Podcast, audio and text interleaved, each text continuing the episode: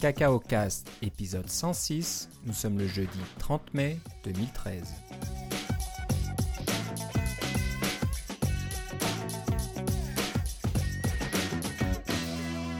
Bonjour et bienvenue à tous dans ce nouvel épisode de Cacao Cast. Euh, Comme d'habitude, euh, Philippe Casgrain est avec moi en direct de sa terrasse. Comment ça va, euh, Philippe? Ça va très bien et toi, Philippe? Effectivement, je suis dehors parce qu'on a une journée très chaude aujourd'hui et humide. C'est ouais, c'est comme si on était au plein plein mois d'août, là, 30 degrés, plus de 30 degrés aujourd'hui, donc euh, très chaud. Oui. Un peu un peu soudain là, c'est vrai que le, la, la température euh, nous fait des tours. Ça ouais, on avait du gel au sol la semaine passée. Voilà, ça, ça passe quasiment du gel à, à la canicule, mais bon, on commence à avoir la peau dure et à s'y faire, hein, donc euh, on est solide. Mais là, euh, toi, tu es sur ta terrasse, moi, je suis dans mon sous-sol euh, bien frais, donc euh, on, on est prêt à commencer euh, cette émission. Oui, on s'excuse d'avance des bruits de camions et des choses comme ça, mais c'est mieux ça que des bruits de, de respiration puis de transpiration parce qu'il fait trop chaud. Il fait trop chaud, ou de climatiseur qui marche à bloc. Ouais, c'est ça. C'est un problème aussi. hein. Euh, bon, on va commencer rapidement par des petites nouvelles. Euh, Vous avez dû entendre parler d'un nouvel iPod Touch qui a été annoncé aujourd'hui, donc euh, un, peu, bizarre. Je vois pas trop pourquoi. Donc c'est- un iPod Touch qui n'a pas de caméra arrière, donc il y a une caméra euh, sur la face avant qui permet de, de vous prendre en photo, de vous filmer vous-même. euh, C'est surtout pour FaceTime, oui, c'est ça. pour FaceTime et plus pas de caméra pour prendre des photos comme un appareil photo. Donc euh, C'est et ça. apparemment ça remplace. C'est ça que j'ai pas trop compris. Ça remplace le iPod Touch de quatri- quatrième génération. Alors, Il, était encore en vente, moi je. Oui. je- euh, il était encore en vente, les modèles, les modèles à 16 Go étaient encore en vente. Ok. Alors, la- l'affaire, c'est que c'est une technologie plus ancienne. Il y avait la caméra plus ancienne. En plus, c'était une caméra comme... c'est- espèce de caméra euh, cheap, là, je pense que c'était 1.3 mégapixels. C'était vraiment... C'était vraiment pas extraordinaire. Mais il y avait la caméra FaceTime. Puis le iPod Touch 5e génération, celui qui vient avec euh, en toutes sortes de couleurs, lui, il avait une caméra euh, calibre iPhone. C'est 5 mégapixels. Euh, c'est calibre euh, iPhone 4 ou 4S, si je me rappelle. Non, je pense que c'est le 4 qui a 25 mégapixels, le 4S a une 8 ou quelque chose comme ça. Là. Mais c'est une caméra d'ass- d'assez bonne qualité, surtout pour euh, ce genre d'appareil-là. Moi, j'ai toujours cru que le iPhone, le iPod Touch avait pas une, une caméra d'excellente qualité. Enfin, on s'entend, là, c'est, tout est relatif, mais euh, parce que c'est, était simplement beaucoup plus mince qu'un iPhone. Si vous mettez un iPod Touch et un iPhone l'un à côté de l'autre, vous allez dire, mais voyons, ça n'a pas de bon sens. L'iPod Touch est tellement mince, il fait comme 6 mm. Je pense à, même le iPhone 5 a l'air d'une brique à côté. C'est assez surprenant. Euh, mais bref, il avait réussi quand même à mettre une caméra de, relativement bonne qualité dans, dans ce iPod Touch. Et ce qu'ils ont fait, c'est qu'ils ont, ils en ont fait un modèle pas de caméra pour pouvoir en, ostensiblement abaisser le prix. Euh, mais c'est quand même euh, au niveau des, de l'écran et au niveau de, du processeur, c'est la même, euh, fondamentalement la même chose que le iPod Touch de cinquième génération. Donc c'est la même génération, c'est juste qu'il y a un peu moins de mémoire, c'est un 16 Go je pense, au lieu d'un 32 qui est le modèle de base de l'autre. Et il coûte un peu moins cher, là, que 70$ de moins, et parce qu'il n'y a pas de caméra entre autres. Puis il vient Ouais. pas en plusieurs couleurs. Le but de tout ça, tu te demandes à quoi ça sert. Moi, je pense que c'est parce que on a un nouvel iOS qui s'en vient. Et puis, il va probablement juste tourner sur les appareils plus récents. Euh, on va finalement laisser tomber probablement le iPhone 3GS qui tourne sous iOS 6. Je vous rappelle bien, euh, on s'en sert quand même. euh, vous êtes sûrement plusieurs à vous en servir. Mais euh, je pense que c'est simplement une question de, de ramener quelque chose de plus moderne puis de, de plus avoir quelque chose d'ancien dans leur... euh, dans leur line-up, là, finalement. Ouais, ouais. Parce que je pense Ouais, que le mais- 3GS n'est plus vendu, hein, maintenant, là. euh, Le, modèle de base, c'est le 4, je pense. Le moins cher qu'on peut avoir, là. Si je regarde sur la page d'Apple rapidement, on fait du... en temps réel, là. Euh, ça- Mais c'est possible. C'est sûr que c'est logique que- qu'Apple fasse un peu le ménage et se débarrasse des modèles un peu plus anciens. Comme ça, ils n'ont pas de problème de compa- compatibilité Oui, c'est ça, exactement. pour iOS 7. Donc, euh, en vrai, je sais pas. Est-ce que certains disent, oh, bah, ça vient juste à temps pour que j'ai un appareil euh, pour la WWDC, comme ça, je peux essayer la première bêta de iOS 7 dessus. Pourquoi Ah, pas? pourquoi pas. Ça coûte Ouais, pas trop cher, donc euh, Je, je viens d'aller voir sur la page de, de, de Apple et puis je, je trouve pas le 3GS alors que je l'ai déjà trouvé par le passé. Le modèle de base le moins cher c'est le 4 et puis le Mhm. 4 c'est celui qui a une caméra 5 mégapixels. Le iPhone 5 et le iPhone 4S ont une caméra 8 mégapixels. Le- Ok. Le iPhone euh, puis l'iPod Touch de 5e génération, il y a une caméra 5 mégapixels donc comme comme le plus petit des le plus petit des iPhones, là, c'est ça l'affaire. ok. Ouais. Donc voilà, c'était euh, un peu la petite surprise. Ça n'avait pas vraiment été annoncé, mais c'est sûr qu'ils n'allaient pas faire une présentation et une keynote juste pour ça. Non, c'est ça. Mais pour la petite anecdote, euh, FaceTime, là, chez les, chez les jeunes, disons, là, moi, ma, fille, elle a un iPad première génération qui peut pas utiliser FaceTime, mais elle m'emprunte le mien des fois parce qu'elle a des amis qui ont des iPods Touch quatrième génération et plus. Et puis, ils se parlent comme ça. FaceTime, c'est, ça fonctionne de façon anecdotique, ça fonctionne bien avec les jeunes. Euh, plus que parce que là ils branchent sur un réseau Wi-Fi puis ils peuvent se parler tant qu'ils veulent il n'y a pas de il y a aucun frais euh, aucun frais apparent en fait là on, achète l'appareil puis on se met un réseau Wi-Fi puis quelqu'un d'autre paye pour le Wi-Fi c'est sûr là, euh, mais il n'y a pas de frais comme le cellulaire ou le BBM ou les, trucs de BlackBerry ou des choses comme ça là ou les, les textos des choses comme ça mais et la qualité de FaceTime est quand même assez surprenante là on était en voyage aux États-Unis puis ils continuaient à faire du FaceTime euh, avec leurs amis euh, au Canada. Alors c'était assez. Euh, donc je peux comprendre qu'avoir un iPod Touch qui ne fait que du FaceTime, en fait, comme caméra, là, que c'est quand même assez important. Là. Ça fait quelque chose de pas trop cher pour les, les parents qui veulent acheter ça à leurs enfants. Là. puis si jamais ils brisent, ben c'est pas si grave que ça par rapport à disons un iPhone là, ou le, le plus cher des iPod Touch. Je pense que c'est ça le, le, jeu là-dedans aussi. Ok. Donc ben, pour les développeurs, ça fait une bonne petite machine de test. Ça, c'est vrai, oui, effectivement. Donc voilà, 229 euh, dollars actuellement, en euros, je sais pas encore combien. C'est un peu plus cher que l'iPod de, quatrième génération qui était à 199, je crois. Oui, mais il fait quand même plus. Il y a, il y a deux, fois, plus de, euh, de mémoire euh, vive, je pense, parce que c'est le nouveau processeur et tout, là, double cœur. Alors que l'autre, c'est encore le processeur simple cœur. C'est, Ça se compare pas, là. Ouais, c'est sûr que les performances sont au rendez-vous. Ouais. Voilà, c'était la petite nouveauté d'Apple. Je crois qu'il n'y a rien d'autre vraiment. Il y a Tim Cook qui a parlé à la conférence. Euh, All Things D. Euh, All Things Digital. mais bon, comme d'habitude, il a. Et comme le faisait Steve Jobs à l'époque, il n'annonce pas de nouveaux produits ou quoi que ce soit. Mais c'est sûr qu'il laisse quand même des, des, des, petites informations traîner. Donc euh, tout ce qui est appareils qu'on porte sur soi, donc wearable device, comme les montres et les, choses comme ça, les, les, senseurs divers, divers et variés qu'on voit aujourd'hui pour le sport, pour compter les pas, pour compter les calories, le, pour suivre le rythme cardiaque, etc., euh, sont très à la mode et apparemment Apple s'y intéresse de près. Donc. Ben, je pense que le contraire aurait été surprenant. Je pense que le nombre de trucs qui sont en développement chez Apple dans leur euh, recherche et développement, des, le nombre de trucs qu'ils expérimentent et doit être assez élevé mais on n'en entend pas parler parce qu'ils en font pas des produits ou ils ont pas de marché ou des choses comme ça. Par exemple, les télévisions, ils vont dire, ben là, ben, euh, oui, c'est un produit, oui, il y a un problème, mais est-ce qu'il y a vraiment un marché? C'est ça la ouais, ouais. Donc, ouais, je pense qu'il a dit un peu la même chose euh, au, niveau de l'Apple TV, que l'Apple TV était très populaire et puis qu'il s'y intéresse beaucoup, mais pareil, on annonce rien. Bon, on verra si dans deux semaines, à la conférence des développeurs, quelque chose sera annoncé. Il disait qu'il n'y aurait pas d'annonce matérielle, si je me souviens bien. ah, euh, Mac Pro, Mac Pro, ça serait bien Mac Pro. Le Mac Pro pour les développeurs, ce serait la petite surprise. Je pense qu'il pourrait même se permettre de l'annoncer à l'avance, même s'il n'est pas tout de suite disponible. Mais ça, ferait, ça ferait plaisir aux 5000 développeurs qui seront je pense que dans l'audience. Donc euh, bon, on verra ça, on en reparlera quand tu seras là-bas probablement. Je mhm. pense qu'on essaiera de, faire quelque chose en, en direct, plus ou moins, euh, de San Francisco.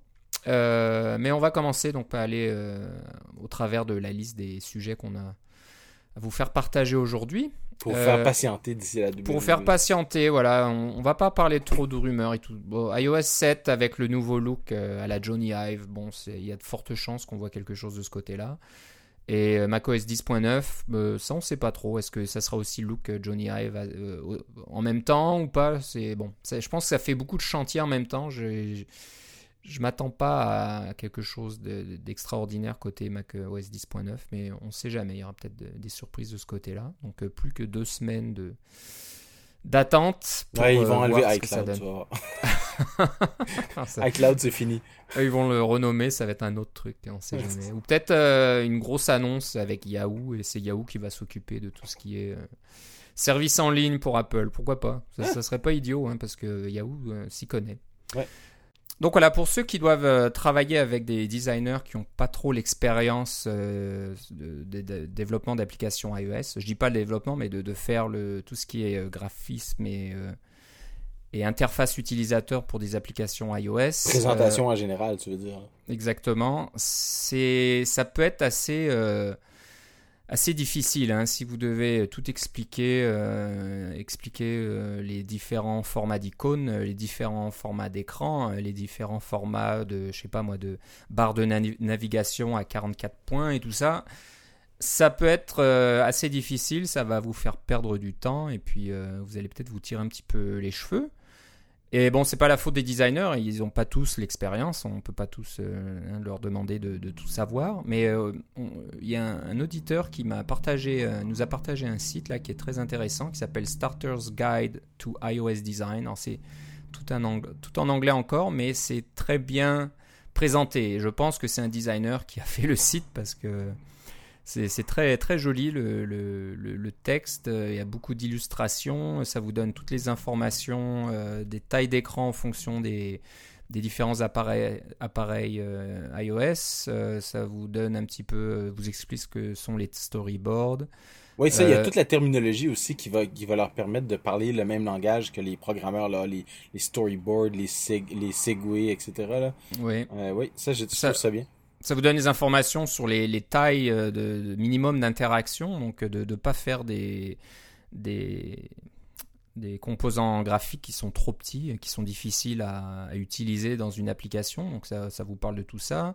Ça vous parle aussi des problèmes de présentation entre le, mode portrait, le mode paysage en fonction des appareils, etc. Ça parle même euh, de l'iPad mini à ce niveau-là. Ça vous donne donc les tailles standard, euh, un peu les interactions hein, qu'on peut avoir euh, avec les, les list view, UI list view, et, etc., etc. Donc euh, moi je trouvais que c'était intéressant.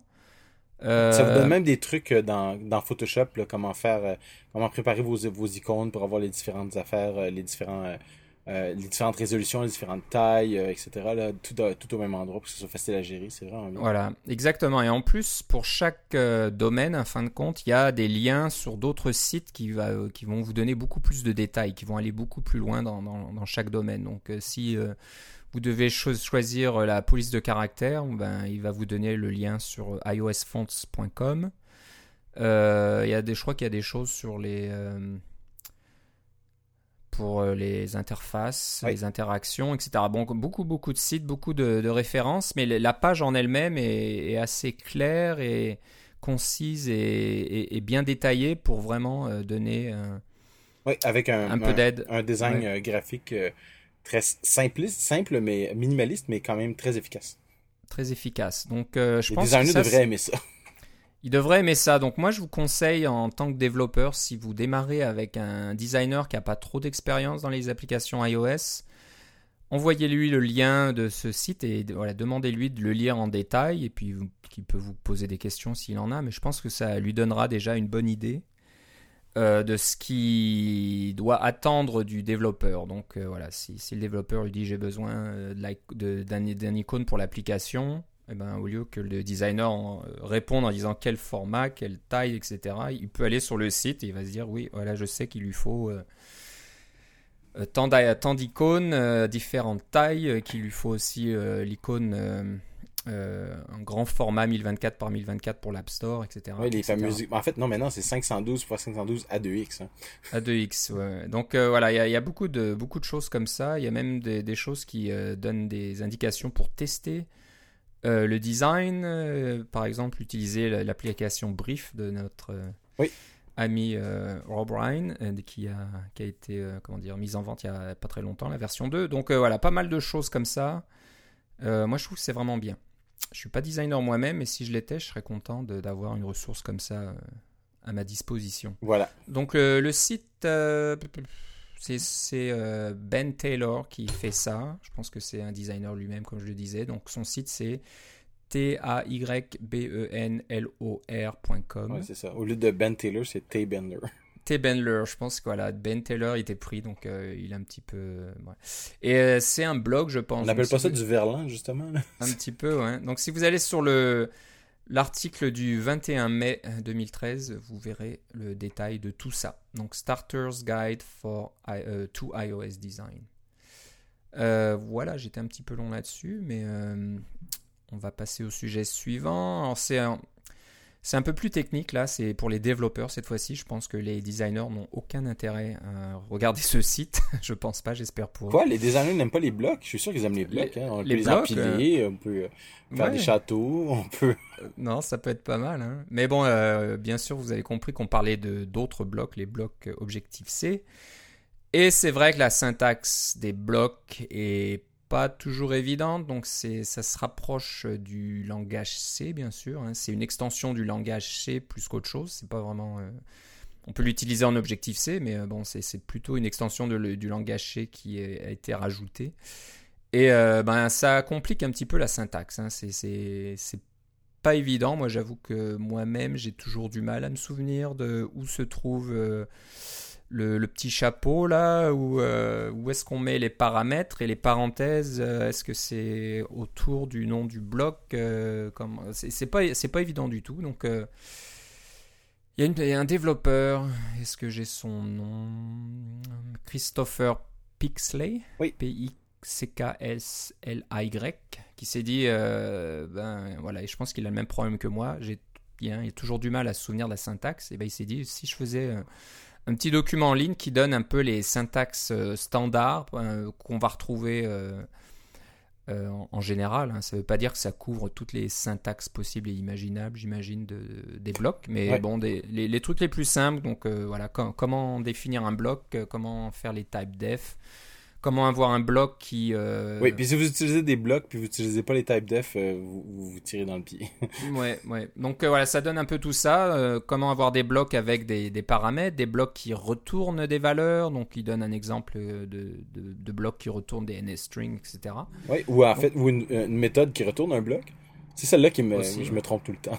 Ouais, ouais. Donc euh, voilà, c'est assez court. C'est pas. Il y a euh, à peu près 60 lignes, c'est ça? Ouais. Avec les commentaires compris. Euh, mais bon, c'est un petit euh, pense-bête qui peut certainement vous aider. Donc au lieu de vous casser la tête et puis de chercher quelque part. Ou de faire comme moi, puis de faire des, de- d'essayer des trucs jusqu'à temps que le compilateur arrête de se plaindre. Ouais. C'est ça, ouais, c'est peut-être pas la, la bonne chose. Peut- Peut-être que tu inventes une syntaxe ou un truc euh, qui n'existait pas avant. Mais voilà, donc euh, là, il y a une syntaxe vers la fin quand euh, ben, des méthodes retournent des blocs carrément. C'est ce que tu, disais- tu disais peut-être, je sais pas. Ouais, là, là, ça devient un peu plus compliqué au niveau euh, des parenthèses. Donc, il faut Ouais, savoir que le, le petit carrot, là, le petit chapeau, est en parenthèse avant le type du paramètre qui est lui-même en parenthèse. Donc ça Ouais. fait beaucoup de parenthèses et euh, on y perd un petit peu le nord. Donc voilà. Je me, avez- je rappelle Oui. souvent de la, de la, ce que Jason Brennan nous avait dit dans un de ses Coco Heads, c'est qu'il il faisait un, il- appelait ça un, euh, une, une petite moue. Euh, alors c'est comme un, un, un frowny face en anglais là. Alors si on pense qu'on a le petit le petit chapeau suivi d'une parenthèse là, c'est comme si euh, c'était un, un émoticône de de quelqu'un qui, euh, qui fait la baboune là, qui fait Ouais. Alors ok. c'est ça, moi, je Ouais, m'en rappelle toujours à cause de ça. C'est peut-être une façon de voir, c'est un petit, un petit pense-bête, ça peut aider, ouais. C'est vrai que, mais bon, ça sera peut-être pas suffisant. Donc euh, voilà, si vous allez sur le site euh, 2bit labs, t-w-o-b-i-t-l-a-b-s.com, et que vous recherchez un petit peu euh, dans le blog, là, c'est un post du mois de décembre euh, de l'année dernière, donc c'est Ah, pas, tout nouveau, mais c'est toujours intéressant. Donc voilà, c'est pas mal. Et c'est un, un- comment dire, une ressource qui nous a été partagée par un auditeur comme euh, le Starter's Guide to iOS Design. Donc on remercie beaucoup nos auditeurs qui De- nous envoient des sujets comme ça. On- ça, ça nous aide déjà pour avoir des choses à discuter. Puis euh, Ça nous fait découvrir des nouveaux trucs aussi parce nous, que voilà, on découvre, c'est des choses qu'on n'avait pas vu passer, qu'on connaissait pas. Donc, euh, continuez, continuez à, à nous envoyer ça. Et euh, pour le faire, vous pouvez faire ça sur Twitter. On a un compte CacaoCast sur Twitter. On a un email, cacaocast.gmail.com. Il y a des commentaires sur le site cacaocast.com et il y a toujours la pièce Glassboard aussi. et la pièce Glassboard. Et il y a des choses qui sont arrivées aussi dans Glassboard dernièrement. Donc, euh, Code d'invitation CacaoCast. CacaoCast. Voilà, c'est tout CacaoCast. Ça, c'est facile à souvenir. C'est plus simple que la syntaxe des blocs. C'est ça. Euh, Les Cacao bon, Blocks. Voilà, on va passer maintenant à un sujet euh, qui intéresse beaucoup de monde euh, dernièrement. On en parlait il n'y a pas si longtemps, je pense, de d'iCloud qui pose un peu des problèmes euh, pour les développeurs. C'est pas évident et bon ben il y a certaines compagnies, certains développeurs qui se disent, eh ben moi je vais pas attendre qu'Apple résolve les problèmes ou trouve une façon que ça fonctionne pour moi, je vais créer ma propre solution. Et puis, je crois que c'est en, code libre, hein, c'est open source, donc tout le monde peut l'adopter et puis l'utiliser dans ses propres applications. C'est ça. Parce que le, c'est ça, le problème de base, c'est iCloud, c'est beaucoup de choses. Hein. C'est comme euh, .NET pour Microsoft. Là. iCloud, ça veut dire beaucoup de choses. Pour certaines certains d'entre vous, c'est juste de dire ah ben je peux faire un backup de mon iPhone sur iCloud et puis comme ça, si jamais j'ai besoin de l'échanger au Apple Store, je le rebranche puis voilà, je retrouve tous mes trucs. Ça c'est iCloud. Euh, on peut avoir son courrier avec iCloud. Ça, c'est iCloud. On peut enregistrer des documents dans iCloud, de, de Keynote, TextEdit, etc., puis les avoir partout. Ça, c'est iCloud. Euh, on peut aussi, quand on est développeur, utiliser euh, ce qu'ils appellent le Key Value Store. C'est simplement pour euh, stocker des petites données. Je pense que la, taille maximum maintenant, c'est 1 meg. C'était moins que ça avant, mais on peut stocker jusqu'à des valeurs de jusqu'à 1 meg dans le... Euh, en disant voici la clé, voici la valeur, stocker ça dans iCloud et puis je vais pouvoir le récupérer sur une autre machine, sur la même machine, sur un appareil iOS, etc. ça c'est iCloud aussi. Et finalement, le, Saint Graal de iCloud, c'est de dire, vous faites une application qui tourne avec Core Data, et puis vous avez euh, euh, automatiquement, vous pouvez euh, activer iCloud et vous avez la synchronisation de vos données Core Data d'un appareil à l'autre, que ce soit un Mac, que ce soit un appareil iOS, vos, données vont être synchronisées, vous allez toujours avoir la dernière chose. Ça, c'est la promesse est, incroyable, hein, de dire qu'on va pouvoir synchroniser nos données. Maintenant, la réalité, il y a beaucoup de blogs qui disent que iCloud, pour ce qui est de la synchronisation avec Core Data, qui est le, le, le ce qui est un très gros problème, ça ne fonctionne pas bien. Il y a des fois, il y a des problèmes là carrément où ça peut prendre jusqu'à 30 minutes avant que l'application euh, dégèle euh, pour faire sa synchronisation puis des choses comme ça. Il y a des données qui disparaissent, etc. enfin, je, je, je n'énumérerai pas tous les problèmes. Vous avez juste à chercher Core Data iCloud sur Google, vous allez tous les trouver. Euh, il y a des développeurs, on en a déjà parlé de toute façon. Mais le fait est qu'il y a un, une demande, un besoin pardon pour euh, un, un, problème de synchronisation. Euh, c'est-à-dire que vous avez deux appareils iOS, vous voulez partager des données de l'un à l'autre, que ce soit un carnet d'adresses, ça aussi c'est iCloud, on s'en remarque là, mais il y a des, problèmes comme ça qui ont des on, veut synchroniser des données d'un appareil à l'autre. Vous avez des, horaires d'autobus, vous avez des listes d'épicerie, vous avez des, choses comme ça que vous voulez synchroniser d'un appareil à l'autre, peut-être entre, le, même compte, mais peut-être en des comptes différents aussi. Par exemple, vous voulez partager une liste d'épicerie entre vous et votre épouse, euh, ben là, avec iCloud, vous pouvez pas parce qu'il faut avoir le même compte iCloud, puis il n'y a pas personne qui aime ça avoir ça, le même compte iCloud. Donc, des problèmes de synchronisation, il y en a. Et c'est un besoin grandissant maintenant que tout le monde est mobile. Hein. On a beaucoup d'appareils mobiles, que ce soit des iPhones, des iPads, euh, etc. On est, tout le temps euh, parti, on est, jamais, mais en même temps, on est tout le temps connecté. Donc, euh, il y a plusieurs personnes qui ont fait leur propre truc de synchronisation et évidemment c'est un problème très difficile donc c'est pas recommandé de faire votre propre problème de synchronisation votre propre programme de synchronisation vous allez avoir un tas de problèmes finalement, il y a le Omni Group qu'on connaît bien parce qu'ils ont fait des tas de frameworks open source et ils ont fait aussi des tas de programmes depuis le temps, là, qu'on pense à OmniGraffle, euh, OmniOutliner, etc., pour ne nommer que ceux-là, là, euh, euh, OmniFocus. et il y avait OmniWeb aussi, qui était un des premiers navigateurs basés sur NextStep. bien avant Safari, on parle, là. Euh, ils ont fait leur euh, framework, leur dernier framework qui s'appelle Omniprésence. Alors, ça, je pense que ça faisait longtemps qu'ils attendaient pour pouvoir faire le jeu de mots euh, avec la compagnie Omni. Mais c'est un framework qui vous permet donc de synchroniser euh, entre deux appareils, que ce soit deux Mac, iOS ou en fait plus, enfin N appareils là. Et puis il n'y a pas de restriction au niveau de c'est quel compte. C'est plus ça, ça, marche plus par euh, par application. Puis même faut le faire marcher avec une famille d'applications sans trop de problèmes. Euh, et ce qu'ils offrent, c'est ils offrent eux le service cloud. C'est eux qui peuvent l'offrir. Donc, vous pouvez vous abonner à avoir leur service cloud et puis vous allez avoir accès à toute leur, leur infrastructure pour pouvoir faire votre synchronisation et vous occuper juste de votre application et les laisser s'occuper du, du serveur ou des serveurs en fait, un peu comme ce que Apple fait avec iCloud, on s'entend, mais là on n'a pas besoin d'avoir une application qui, euh, qui est iCloud. Ça veut dire aussi qu'on n'a pas besoin d'avoir une application Mac App Store, c'est pour ceux qui, qui ont la petite histoire là. Euh, iCloud sur le Mac est attaché au Mac App Store. Évidemment sur iOS c'est attaché au App Store aussi parce qu'il y a juste des applications iOS sur l'App Store.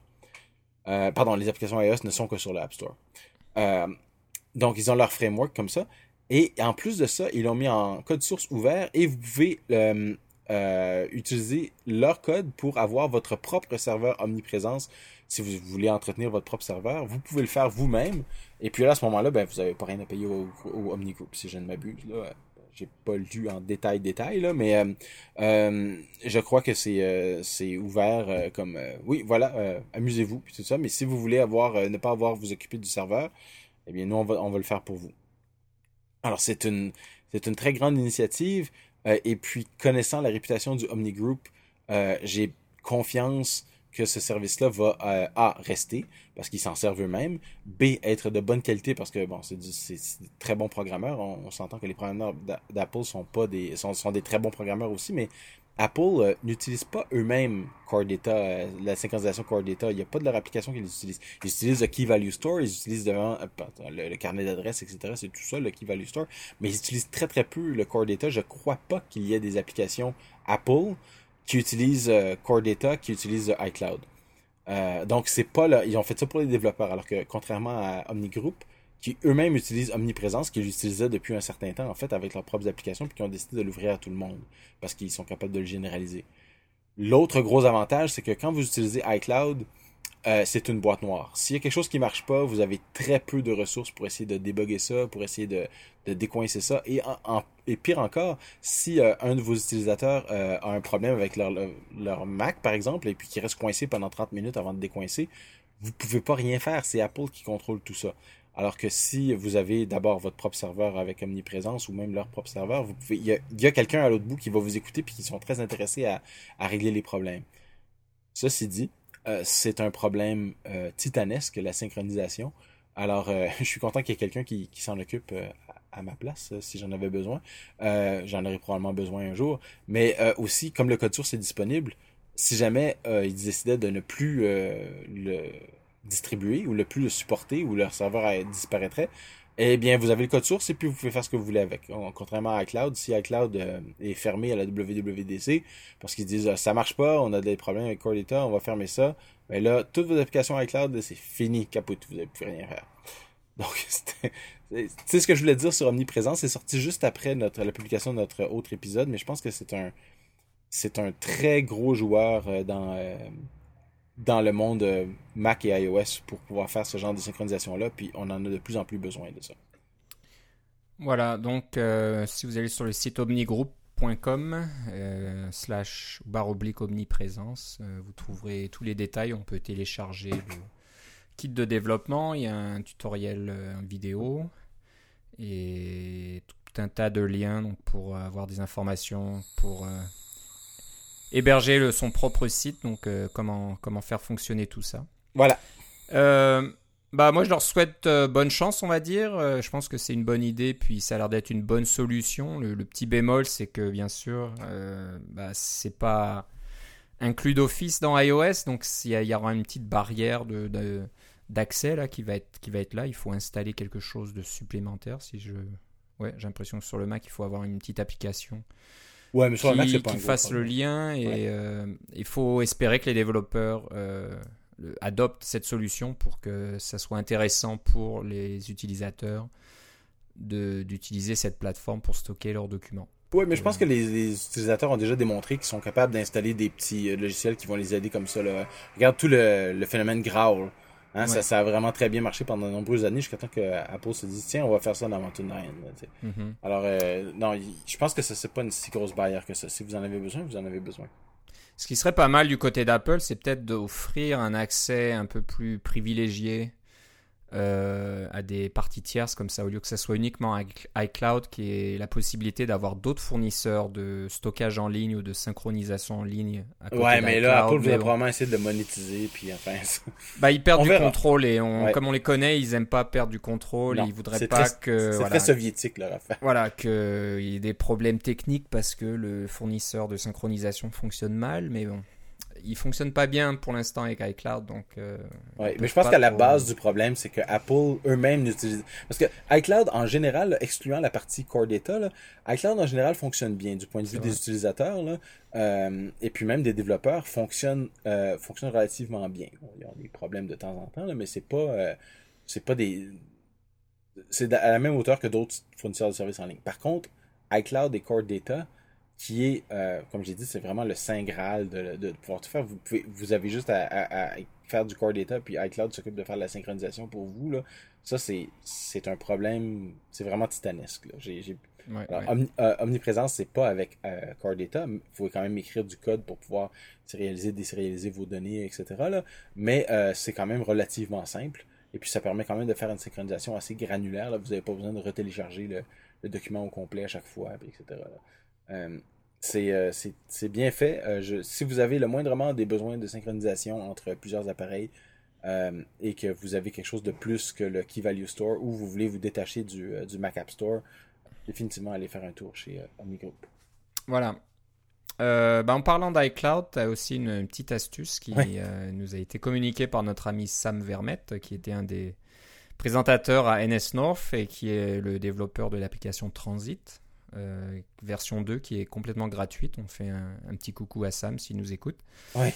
Euh, félicitations pour, la. ça a décollé à toute vitesse. Là. Ils sont rendus sur le App Store, sont featured, sont Editor's Choice. Et puis, si vous ne l'avez pas téléchargé, euh, je vous conseille de le faire. même si c'est pas dans votre ville, là, si vous n'avez pas le support de. Comme moi, dans ma ville, il n'y a pas de. Gatineau, il y a, Transit ne supporte pas Gatineau, mais je vais des fois à Montréal. Et puis, Transit supporte évidemment Montréal. Alors, c'est super pratique. Là. Quand je vais aller à San Francisco, j'ai téléchargé le pack pour San Francisco et puis je vais avoir euh, tous les autobus, etc. directement dans Transit. C'est super bien fait. Euh, et puis, euh, j'en reviens pas que ça soit gratuit.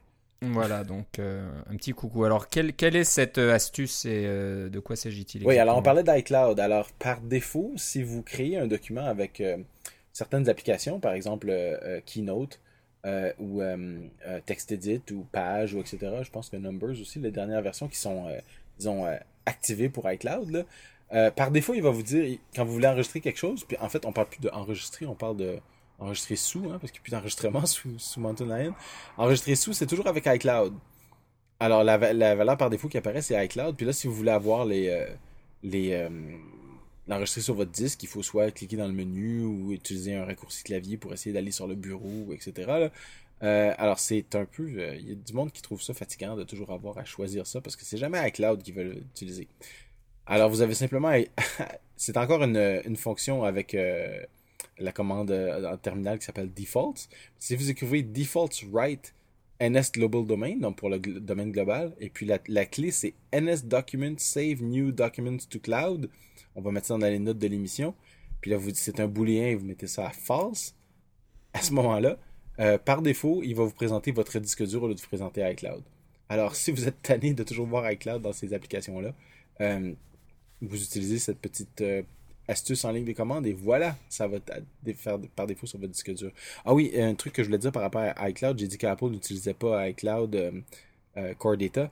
Il y a un autre aspect de iCloud qui est le, le Document Synchronization qui vous permet de faire l'équivalent de enregistrer votre NS document dans le dans le dans iCloud et ça apparemment ça fonctionne bien et puis Apple l'utilise c'est ça qui arrive dans TextEdit c'est ça qui arrive dans Page dans Keynote etc c'est la synchronisation grâce à NS Document c'est vraiment la synchronisation avec Core Data qui fonctionne pas bien euh, de tout ce que j'ai vu mais avec NS Document ça marche bien et là c'est ça que c'est ça que ça qu'on voit avec cette astuce Ouais, ouais. Je crois que sur iOS, c'est UI Document. Oui, c'est ça et je sais pas si j'en avais parlé dans le podcast ou quoi, mais il y a des développeurs qui utilisent cette astuce. Au lieu d'utiliser la synchronisation Core Data, ils vont créer des petits petits documents, UI documents, qui contiennent des petits bouts d'informations et ils vont euh, demander à iCloud que, que, que, la synchronisation se fasse. Et en général, ça fonctionne bien. Au lieu d'utiliser Core Data, ils utilisent UI Document, mais bien sûr, c'est un petit peu une bidouille et c'est pas, pas ce qui devrait être fait. Mais bon. Non, mais tant qu'à faire, il y a le Key Value Store aussi qui fonctionne assez bien. ouais.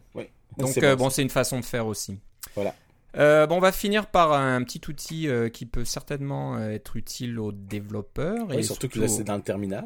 C'est dans le terminal, donc pour ceux qui passent un peu leur vie dans le terminal ou qui, qui, utilisent souvent le terminal, c'est souvent bien d'avoir accès à d'autres services de son Mac à partir de la ligne de commande. Donc pas la peine de toucher à cette souris ou à ce trackpad, on peut directement taper une commande.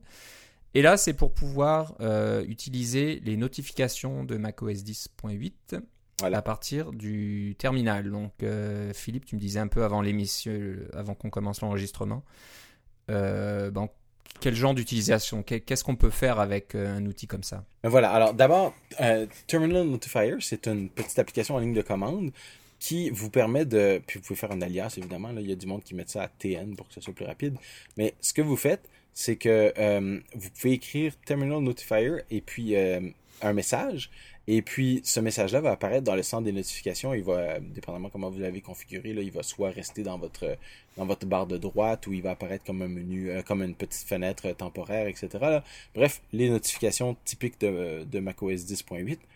Alors, pourquoi on voudrait avoir ça dans notre terminal? Eh bien, moi, l'utilisation que j'en fais, c'est que si je démarre une commande qui euh, va prendre beaucoup de temps, par exemple, je fais un checkout euh, en SVN ou quelque chose comme ça, ou je pars une, un téléchargement en ligne de commande ou euh, quelque chose qui va prendre du temps à télécharger, puis je veux pas, je, veux savoir quand ça va être terminé, mais je veux pas toujours aller voir dans mon onglet terminal qu'est-ce qui s'est passé parce que évidemment j'ai plusieurs onglets, j'ai plusieurs sessions screen, etc. Là. alors, moi ce que je fais, c'est que je rajoute à la fin de ma commande le caractère, euh, c'est quoi? C'est ampersand en anglais, là, mais euh, c'est le, le et, là, finalement. Là. Euh, donc, deux caractères et, ce qui va faire une, commande qui va se compléter à la fin. Et puis, j'écris Terminal Notifier et puis un message, par exemple, Terminal Notifier téléchargement complété. Alors, ce que ça fait, c'est qu'en appuyant sur Enter, il part ma commande qui va prendre un certain temps, mon checkout, etc. Et puis quand la commande est terminée, il exécute Terminal Notifier avec mon message et j'ai une notification que le truc s'est terminé. Donc, je m'en sers vraiment euh, relativement souvent euh, pour pouvoir voir ces petites notifications-là de que ma tâche de terminal s'est terminée parce que moi, j'ai euh, souvent 3-4 onglets d'ouvert, puis je regarde pas toujours le même onglet, puis mon terminal, il, est pas gros, là. j'ai pas besoin d'avoir des, des, grandes fenêtres terminales pour pouvoir tout voir. Alors, c'est sûr que si c'est juste une petite, opération qui, s'est terminée, un site web qui s'est construit, etc.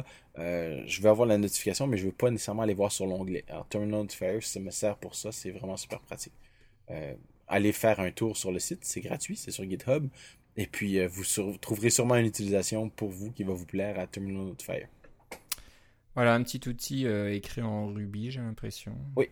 Ouais, beaucoup de choses comme ça. Donc, très pratique. Encore un outil qui améliore la productivité. En fait, non, c'est pas. On peut l'installer à travers Ruby, mais c'est une application euh, macOS 10. Ah, c'est macOS 10. Oui, c'est ça.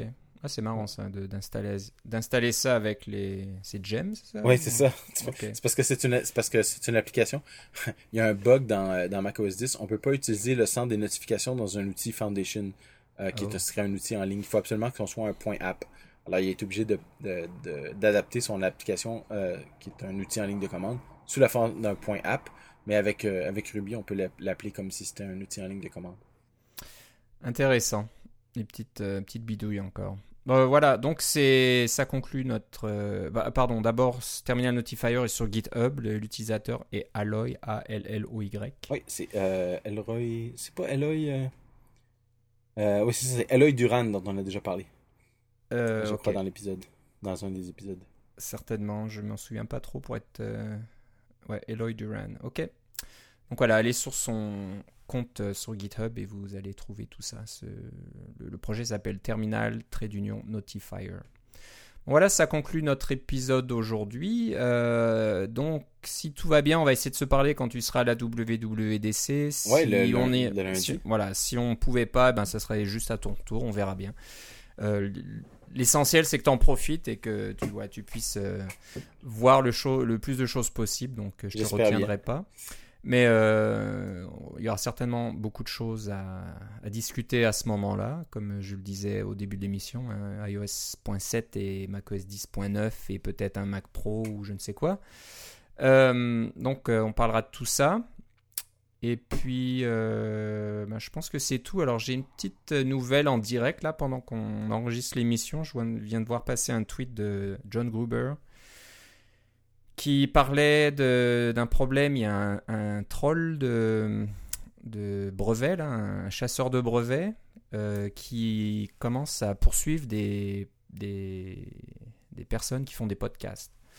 Donc, euh, j'ai pas lu le détail, mais apparemment, il y aurait quelque chose, une technologie ou, euh, ou un brevet qui protège euh, le fait d'enregistrer, je sais pas moi, de, des voix en audio et puis les distribuer par Internet ou quelque chose comme ça. Donc, ça pourrait être... brevet idiot, toi. Ouais, mais bon, c'est faut être méfiant parce que si, si on leur donne droit, eh ben, ils pourraient peut-être nous interdire de continuer à enregistrer euh, nos podcasts. Bon, on va s'incorporer aux îles Maurice. On va peut-être faire ça. Donc, euh, bon, si vous, si vous allez sur le site de Electronic Front- Frontier Foundation, eff.org, et euh, vous allez sur un, lien qui s'appelle Help Save Podcasting, et ben, euh, vous pouvez euh, voilà, de, savoir de quoi il s'agit. Donc, si vous voulez continuer à nous écouter, c'est peut-être le moment de, de, se renseigner. On ne sait jamais. Il y a peut-être voilà, quelqu'un qui veut essayer de, de gagner de l'argent euh, d'une façon un petit peu. C'est fou parce que nous, on en fait, fait- fait tellement d'argent en faisant des podcasts. on fait tellement d'argent, ouais, ce serait. C'est sûr que John Gruber a probablement plus à perdre que nous, mais bon, de perdre nos auditeurs euh, favoris et adorés, ça serait vraiment très Mais grave. tu sais, c'est, c'est troll, là. Ils cherchent, en fait, ils vont pas, ils vont pas prendre les plus gros en premier parce que les plus gros ont les moyens de se défendre. Ils vont prendre les Mm. tout petits qui n'ont pas les moyens de se défendre. Voilà. Ouais. Mais voilà, comme bon, John Gruber ne dit pas qu'il a été euh, ciblé par cette euh, poursuite, mais bon, il pourrait faire partie de ceux qui seraient visés parce que il est, il, est petit quoi. Je pense qu'il vit, peut-être pas complètement que du podcast, mais euh, c'est une bonne source de revenus pour lui. Mais voilà, il a probablement pas les ressources juridiques pour se défendre s'il y a un, troll de gros style qui, arrive. Donc voilà, c'était la, petite nouvelle en direct. J'ai vu ça passer pendant l'en- l'enregistrement. Donc allez sur euh, eff.org pour en savoir plus. Euh, voilà, j'espère que j'ai rien oublié. Euh, Philippe, si on veut savoir euh, comment se passent tes préparations pour la WWDC, savoir à quelle soirée tu vas participer, quels événements, où, do- où doit-on aller? Probablement, ça va être sur Philippe C sur Twitter ou sur app.net avec Kero, E K-E-R-O-R-O. Et moi, c'est Philippe Guitard, G-U-I-T-A-R-D, euh, tout attaché sur Twitter et sur app.net. Et, Et, euh, et puis j'aimerais dire, euh, si, on, si vous êtes un auditeur et que vous allez à WWDC, ça me ferait plaisir de vous rencontrer. voilà. Je Donc, devrais euh, pas être difficile à trouver. Euh, bah, je sais pas, t'auras un, je sais pas, un t-shirt Ah, je vais avoir un t-shirt de NS North la première journée. NS Ça, North. Voilà, donc euh, vous voyez le t-shirt NS North avec la, la petite flèche là et puis le petit Ouais. drapeau canadien sur le cou. euh, c'est Philippe. Vous saurez que c'est moi. Mais sinon, ma- il y a ma, y a photo. Non, mais il y a ma photo sur, euh, sur Twitter aussi, là. Vous pouvez me reconnaître facilement. Ouais, ouais. J'ai mis ma vraie photo parce que les gens me disaient qu'ils me reconnaissaient pas. Puis, là, ma Bah, c'est vrai qu'un personnage euh, De de- dessin animé. de dessin animé, ça aide pas trop quoi. Trop- Il te ressemble pas vraiment quoi. Non, ça. Donc voilà, bah profitez-en, ouais, faites, ça serait sympa si tu pouvais euh, rencontrer des auditeurs et puis euh, il faut Ah ouais, surtout pas ça. avoir peur, c'est c'est c'est le but de la WWDC. Si vous y allez et puis que vous n'osez pas rencontrer des gens, c'est que il y a quelque chose qui est qui, qui est pas normal, vous faites pas ça comme il faut. Les, les gens sont là vraiment pour rencontrer du monde et, Ouais, c'est ça. Parce que sinon, vous pourriez vous asseoir chez vous et regarder les vidéos. Et c'est ce que je vais faire moi malheureusement, mais bon pour mais d'autres ça, c'est d'autres pas, raisons. ça, c'est pas par choix. Ouais, c'est pas par choix, mais voilà, cette année, je, je ferai ça à distance. Ouais. Mais euh, voilà, profitez-en, c'est c'est vraiment super à ce niveau-là. Donc, euh, si euh, vous pouvez rencontrer Philippe, eh ben, vous trouverez sa photo sur Twitter et vous, vous cherchez son t-shirt NS North. C'est pas évident, il y a quand même euh, 5000 développeurs qui ont plus ou moins des t-shirts euh, tous imprimés avec des logos. Ouais, mais il n'y a pas des t-shirts NS North. Il y en a peut-être pas beaucoup, mais je pense qu'il y a quelques, quelques personnes qui étaient à NS North qui vont euh, aller avec toi Ça, c'est vrai. à la WWC, comme Dan, je crois. hein. Dan, Oui. Dan y va aussi. Donc Oui, euh, vous, serez, vous serez quelques-uns. Voilà, bon ben c'est tout. Et euh, donc on se reparle, j'espère, dans deux semaines. Alors je te Euh, remercie même, mo- Philippe. même un peu Ouais. moins que ça, finalement. Ouais, c'est vrai que ça arrive vite. hein. C'est fou. c'est vraiment dans 10 jours. Dans 10 jours. Bon bah je te remercie Philippe. Et moi aussi, Philippe. On se reparle une prochaine fois. Certainement, salut. Bye bye.